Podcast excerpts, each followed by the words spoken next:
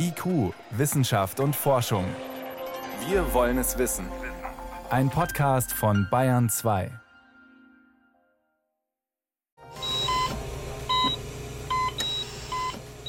Covid-19 ist noch nicht vorbei. Immer noch ringen Menschen auf Intensivstationen um ihr Leben. Dabei ist doch die größte Risikogruppe der Älteren fast komplett geimpft. Wer also sind die Menschen, die an Covid sterben? Antworten gibt's hier. Außerdem geht's um autonome Fahrräder, exzentrische Erotik im Tierreich und einmal mehr allerhöchste Eisenbahn für den Artenschutz. Wissenschaft auf Bayern 2 entdecken. Heute mit Birgit Magira. Den Weltklimarat kennen alle, zumindest weiß man, den gibt's und was der sagt, ist wichtig und sollte gehört werden. Der Weltbiodiversitätsrat ist nicht so bekannt, aber genauso wichtig. Es geht um die Artenvielfalt, die wir retten müssen. Von acht Millionen Tier- und Pflanzenarten sind rund eine Million vom Aussterben bedroht. Jede achte Art könnte bald verschwunden sein. Klima- und Artenschutz hängen eng miteinander zusammen. Josef Settele ist Biologe am Helmholtz-Zentrum für Umweltforschung in Halle. Er berät die Politik zu Artenschutz und ist Mitglied im Biodiversitätsrat, der seit heute tagt. Vor der Sendung konnte ich ihm Fragen stellen und auch bitten, den Zusammenhang zwischen Klimawandel und Artensterben kurz zu erklären.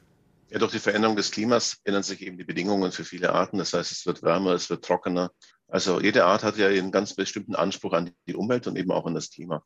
Und wenn eben die Bedingungen sich so verändern, dass wir mehr Feuchtigkeit haben oder mehr Trockenheit, also mehr Regen oder mehr Hitze, dann sind eben die Bedingungen nicht mehr gegeben, die eine Art braucht, an einer Stelle A zu überleben. Das heißt, sie müssen dann entweder weiter wandern oder sie sterben aus. Und wenn ich eben Arten habe, die nur an ganz wenigen Orten vorkommen, sind die eben diejenigen, die als erstes komplett ausfallen. Das sind vor allen Dingen Arten auf tropischen Inseln zum Beispiel. Jetzt könnte man ganz naiv sagen, naja gut, Veränderung gab es immer beim Weltklima und auf der Erde und dann sterben halt ein paar weg und dafür rücken andere nach. Die Hitzebeständigen, die überleben ja. Warum ist es trotzdem ein Problem? Also zum einen stimmt es natürlich, Umwelt, Natur war immer dynamisch und wir hatten auch immer Aussterben von Tieren als Hintergrundrauschen, sage ich mal, so zwei Arten pro tausend Jahre, irgend sowas. Ja, die Geschwindigkeit ist ein wesentliches Problem, weil Evolution natürlich und Anpassung eben lange Zeit normalerweise beansprucht. Und der Klimawandel geht einfach viel zu schnell, als dass Arten in der Lage wären, sich so schnell anzupassen. Welche Arten sind denn speziell bei uns besonders gefährdet? Ja, zunächst haben wir alle Arten, die natürlich in kühlen Klimaten leben. Also auf den Bergen natürlich leben, die müssen dann irgendwie nach oben wandern, wenn es geht, und irgendwann ist der Feierabend. Oder Arten, die auf Mooren leben, die eben meistens kühler sind, denen fällt das Ganze schwer. Aber auch Arten, die insgesamt eher im Kühlen zu Hause sind, zum Beispiel Hummeln. Hummeln sind ja bekannt, die sind also schön schwarz und die sind eben schwarz, weil sie damit auch mehr Wärme tanken können, wenn sie morgens losfliegen wollen. Die ziehen sich nach und nach, wenn sie es schaffen, vom Mittelmeerraum, von Süden Europas nach Norden zurück, wo die Bedingungen noch günstig sind. Bei uns sterben mehr und mehr Arten davon aus. Die Moore sind gerade schon als Stichwort gefallen. Moore renaturieren wäre so ein wichtiger Punkt auf Ihrer Agenda. Warum? Weil wir zum einen ein ganz hohes Potenzial haben an der Festlegung von Kohlenstoff in Mooren. Das heißt, es ist eigentlich die naturbasierte Lösung schlechthin, um im Klima voranzukommen. Und zum anderen haben wir auch sehr viele Arten, die auf solche Lebensräume angewiesen sind. Das heißt, hier haben wir so ein klassisches Win-Win-Konstrukt, wo eben sowohl Klimaschutz wie auch Artenschutz davon profitieren. Gleichzeitig wünschen Sie sich insgesamt mehr Schutzgebiete in Deutschland. Eine Risikoanalyse des Bundes zur Klimaveränderung hat auch gerade heute festgestellt, es gibt sehr dringenden Handlungsbedarf und wir müssen den Flächenfraß dringend stoppen. Jetzt ist nur die Frage, wo haben wir Platz für so viel Natur und für so viele Menschen in Deutschland? Also wenn wir in Deutschland von Natur und Naturschutz sprechen, denken wir ja häufig an Gebiete, die durchaus genutzt sind. Also nehmen Sie jetzt die Fränkische Alb zum Beispiel, wenn ich für Bayern das denke, oder die Schwäbische Alb in Baden-Württemberg oder die Lüneburger Heide. Das sind alles auch Naturschutzgebiete, die eben sich auszeichnen durch eine alte traditionelle Nutzung. Also in dem Fall zum Beispiel durch Beweidung. Wir haben also in aller Regel nicht diesen direkten Kontrast, dass wir komplett den Menschen raushalten, sondern dass wir Möglichkeiten finden müssen, eine Nutzung zu machen, die die Artenvielfalt, die durch die Landwirtschaft ja auch entstanden ist, historisch gehalten werden kann. Wie kann das konkret aussehen? Wir haben in weiten Regionen diese Monokulturen jetzt, speziell Biomasseplantagen, wo der Mais für sogenannte grüne Energie angebaut wird. Da sind Sie kein Freund davon. Was muss man da ändern? Also die Bioenergie ist sicher erstmal eine alternative Energiequelle, ist aber sehr flächenintensiv, braucht viel Fläche und ist häufig auch ähnlich wie eine landwirtschaftliche Kultur intensiv gemanagt, das heißt auch mit Inputs, mit Dünger etc. Das heißt, diese Fläche geht verloren für anderes, also für Agrarproduktion, für den Menschen, genauso wie für Naturschutzzwecke. Das heißt, wir müssen eigentlich im Wesentlichen darauf achten, welche Systeme sind auch energetisch sinnvoll und naturverträglich. Das sind schon eher Sachen wie Windräder oder Solarkraft geeignet. Auch mit Knackpunkten natürlich, aber Biomasse ist vielleicht der schlechteste Weg im Sinne von Landnutzung, die wir anders eigentlich brauchen würden. Auf der einen Seite sind die Landwirte, auf der anderen die Naturschützer, hat man immer das Gefühl. Aber es geht beides zusammen, sagen Sie. Wie? Also ich differenziere nicht zwischen Naturschützer und Landwirte. Das heißt, der Landwirt selbst ist ja meist gar nicht in der Lage, viel zu verändern, sondern ist ein Teil eines Systems. Wenn wir also die Landwirtschaft insgesamt reformieren, dann hätten wir da ganz gute Möglichkeiten, das gut zueinander zu bringen, Naturschutz und, und Landnutzung, weil wir dann auch weniger Fläche bräuchten und weniger intensiv wirtschaften müssten. Das heißt im Klartext, der zunehmende Verzicht auf den Fleischkonsum, den wir bei uns haben, ist eine ganz wichtige Komponente. 60 Prozent der Landfläche Deutschlands werden zur Futterproduktion für Tiere äh, verwendet. Wenn wir direkt uns von mehr Vegetation ernähren würden, als vegetarischer ernähren würden, wäre da sehr viel zu gewinnen. Da haben wir es wieder. Weniger Fleischkonsum. Also was kann der Einzelne tun? Fragezeichen. Da ist schon eine Antwort. Aber auf der anderen Seite muss man auch die große Schraube in der Politik drehen. Braucht man neue Gesetze für Naturschutz und Artenschutz? Oder reichen die aus, die da sind und müssten nur anders umgesetzt werden? Es gibt sicher noch Lücken, die wir dann verbessern müssen. Zum Beispiel die Ausbringung von Pflanzenschutzmitteln in Naturschutzgebieten ist ein Punkt, der schwierig ist. Nach wie vor ja möglich, das zu machen und das sollte man stärker reduzieren. Das muss man wahrscheinlich auch gesetzlich reglementieren. Aber ganz häufig geht es wirklich um die Umsetzung der gesetzlichen Vorgaben. Und natürlich sind Gesetze ja normalerweise auch dadurch entstanden, dass eine gewisse Mehrheit der Bevölkerung sich einsetzte, weshalb es für die Politik auch leicht sein müsste, gewisse Gesetze zu erreichen. Also im Kontext von Lieferketten, ganz wichtiger Punkt, da könnten wir angreifen, weil da liegt es irgendwo dazwischen, zwischen dem einzelnen Konsumenten und der Regierung ist im Prinzip der große Markt, der im Prinzip die Preise bestimmt, ganz wenige Konzerne. Und da ist sicher ein Punkt, dass die Lebensmittel nicht die wirklichen Preise ausdrücken, die sie eigentlich kosten müssten. Wenn ich konventionelle Produkte habe, sind die eigentlich viel zu billig, weil sie gar nicht die Umweltschäden mit einpreisen. Und die Ökoprodukte sind teuer, weil sie eben natürlich anders wirtschaften müssen. Also die müssten eigentlich fast billiger sein, wenn ich das Ganze gesamtwirtschaftlich betrachten müsste. Aber das wäre mit den bestehenden Gesetzen durchaus machbar. Das wäre mit den Gesetzen machbar. Also soweit ich das überblicke, ich bin jetzt kein Jurist natürlich, aber da wäre einiges zu machen. Das hat man hat ja gesehen, dass man im Prinzip über Steuern Sachen eben steuern kann letztlich. Man merkt, dass die Freiwilligkeit schwierig ist hier und da. Es gab eine Initiative von Lidl, glaube ich, war das vor einiger Zeit, das Schweinefleisch pro Kilo ein Euro teurer zu machen, was sie nach wenigen Wochen wieder zurückgezogen haben, weil der Konsument dann letztlich nicht so reagiert hat. Wenn aber alle natürlich die gleichen Kosten hätten, die entsprechend eingepreist sind, dann wäre es für den Konsumenten natürlich auch nicht so leicht auszuweichen.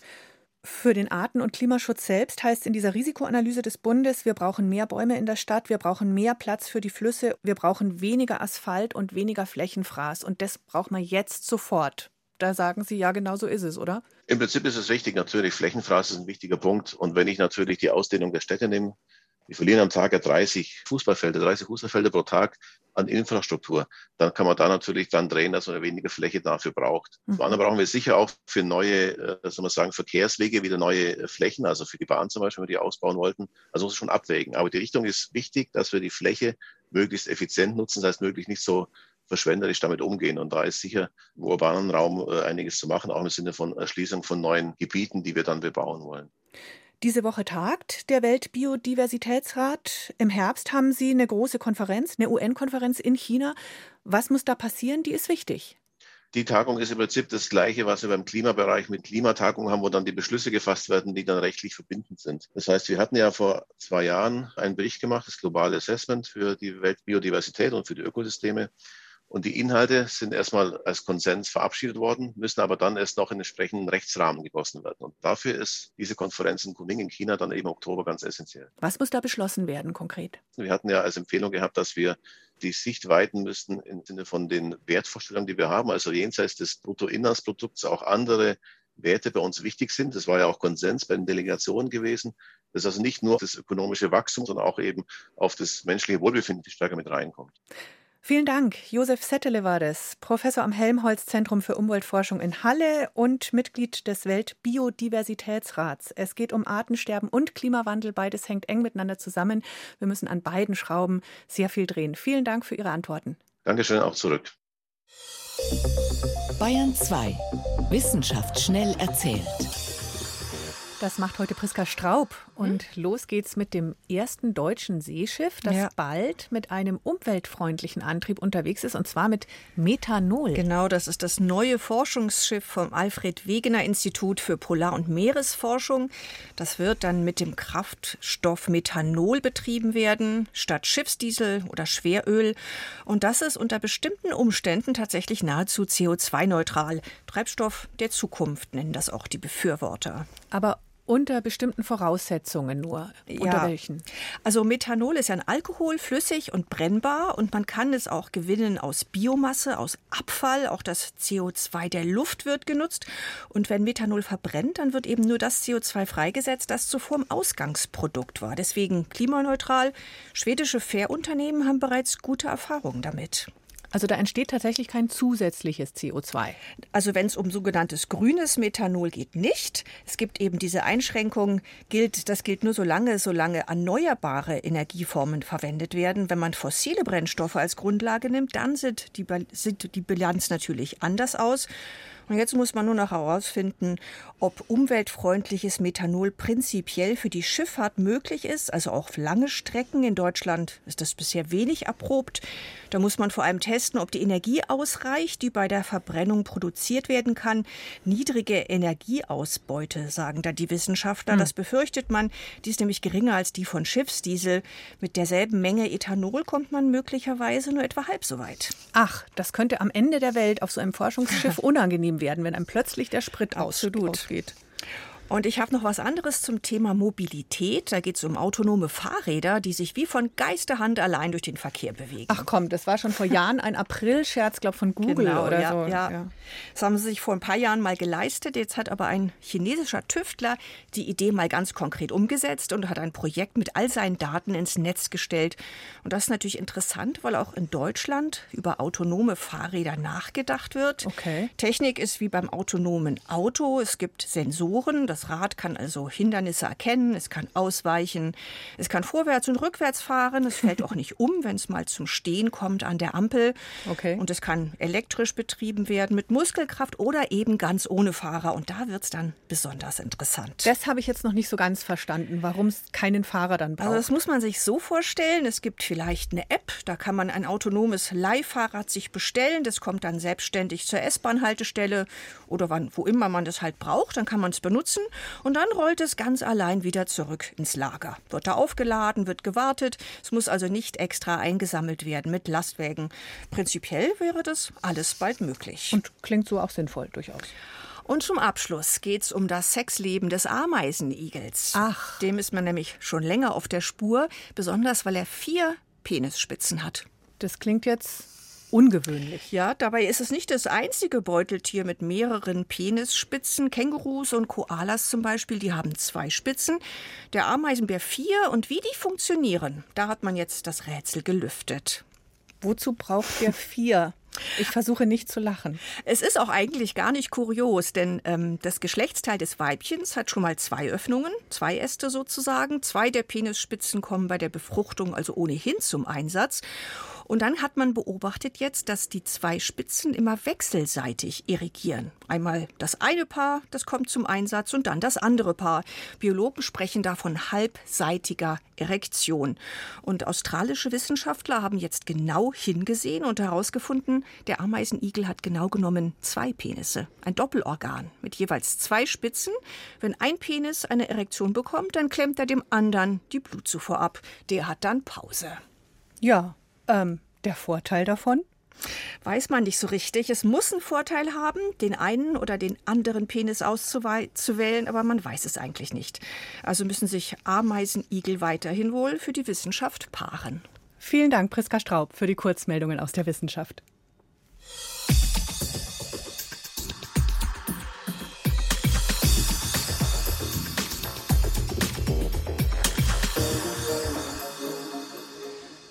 Ach, herrlich. Sommer und das so gut wie ohne Corona. Fühlt man so, denkt man so, wenn man auf die Straßen schaut und die Cafés sind wieder voll und die Büros wollen ihre Mitarbeiter zurückholen ins Office. Ja, aber ähm, die Krankenhäuser, da liegen noch Menschen auf den Intensivstationen. Die für schwere Krankheitsverläufe anfällige Gruppe der Alten und Betagten ist doch eigentlich weitgehend geimpft. Müsste doch alles gut sein. Nein, es sterben immer noch jeden Tag Menschen. Vergangenen Freitag waren es laut RKI 129. Johannes Rostäuscher mit einem Blick auf die Intensivstation. Auf der Intensivstation der städtischen Klinik in München-Neuperlach ist die Stimmung ruhig und konzentriert. Die Patienten verschwinden hinter Schläuchen, Kabeln und Beatmungsgeräten. Die Ärztinnen und Pfleger tragen durchsichtige Einwegkittel über der weißen Kluft und Visiere über dem Mundschutz. Die Stimmung, wie gesagt, ruhig. Trotzdem, nach wie vor stirbt von denen, die in Deutschland wegen Corona auf die Intensivstation müssen, fast jeder Dritte. Bei den Beatmeten sind es noch mehr. Thomas Felbinger, Intensivmediziner und Chefarzt in Neuperlach. Wo wir in der ersten Welle noch viele 70, 80, auch mal 90-Jährige hatten, wo wir dann teilweise in Absprache mit den Patienten oder deren Angehörige auch Therapien eingestellt haben, sehen wir jetzt im Wesentlichen 40 bis 65-Jährige auf unserer Intensivstation.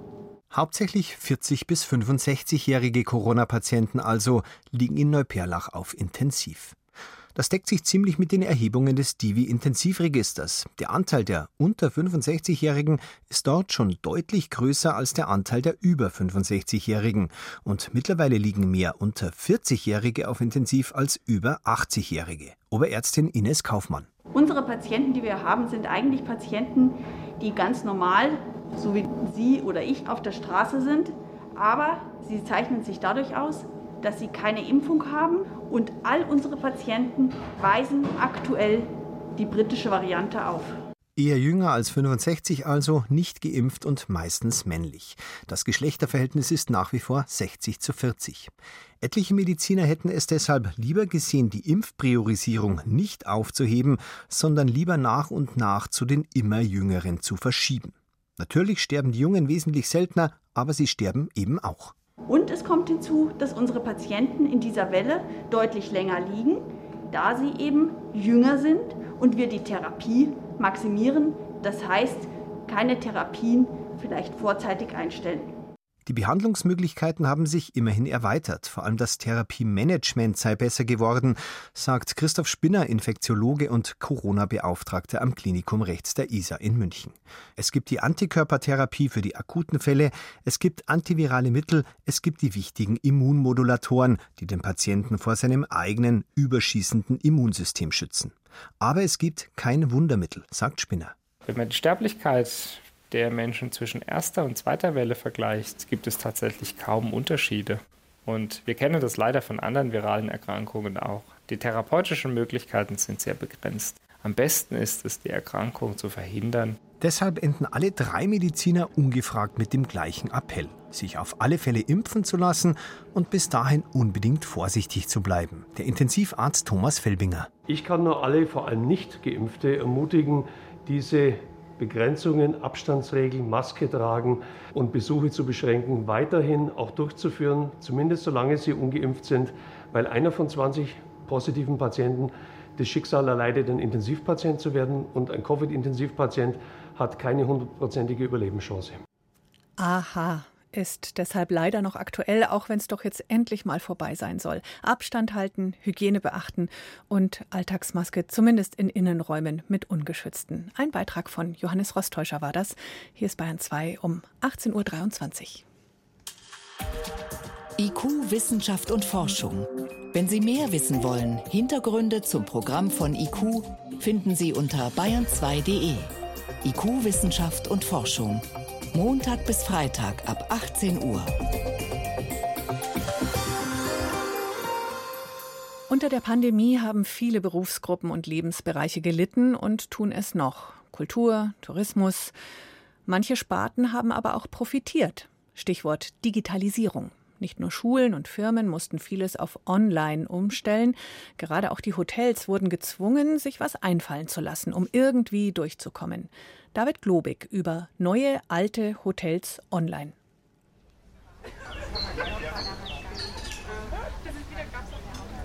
Endlich herrscht wieder Betrieb auf der Terrasse des Hotels Das Tegernsee.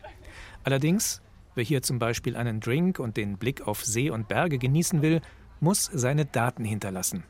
Das war auch schon vor dem halben Jahr Lockdown so. Aber das Hotel hat während der Zwangspause auf ein digitales Verfahren umgestellt und nutzt inzwischen die Luca-App.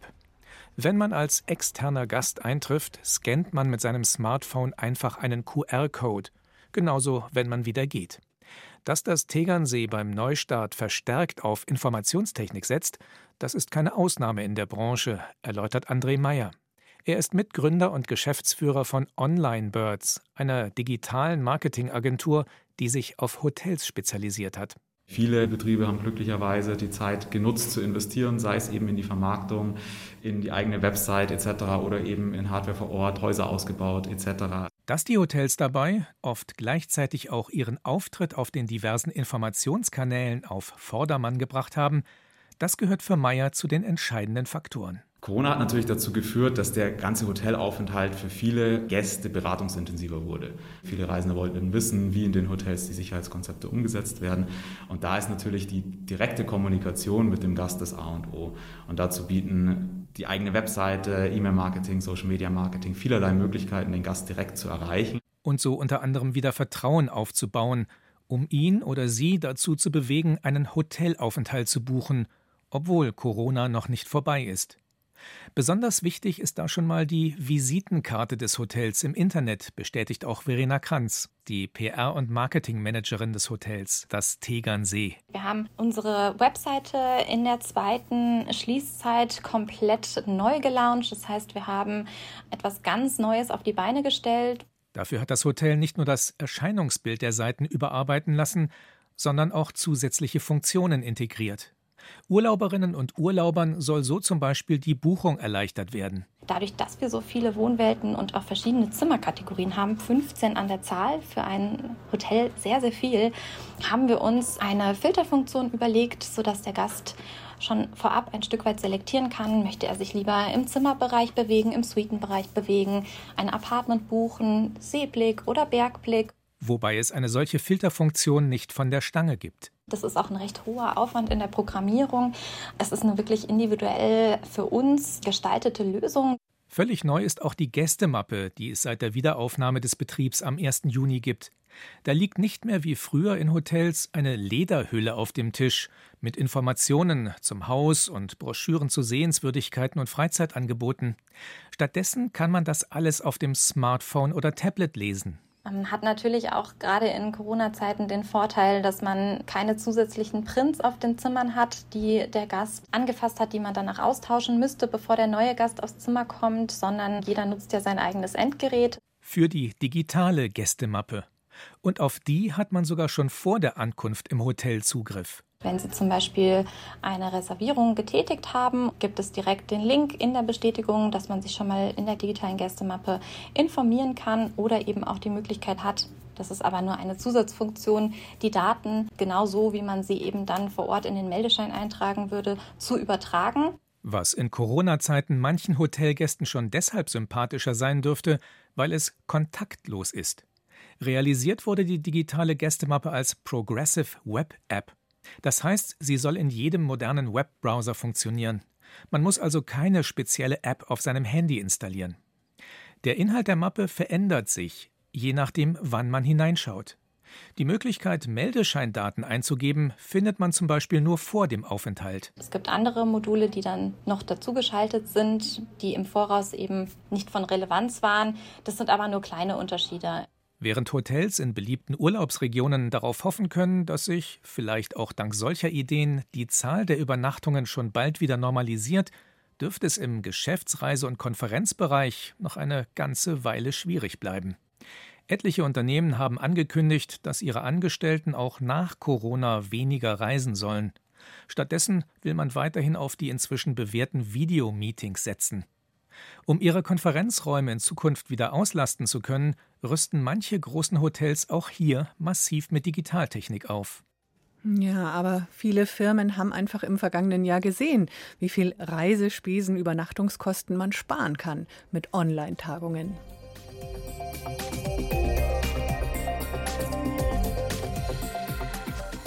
Das war's schon wieder von IQ Wissenschaft und Forschung. Aber im Netz sind wir ja nicht auf diese halbe Stunde begrenzt. Ich sage nur br.de/slash wissen. Da können Sie in Ruhe jederzeit stöbern, vom Junikäfer bis zum uralten Wikinger-Skelett und Corona-News natürlich. Danke fürs Zuhören, sagt Birgit Magira.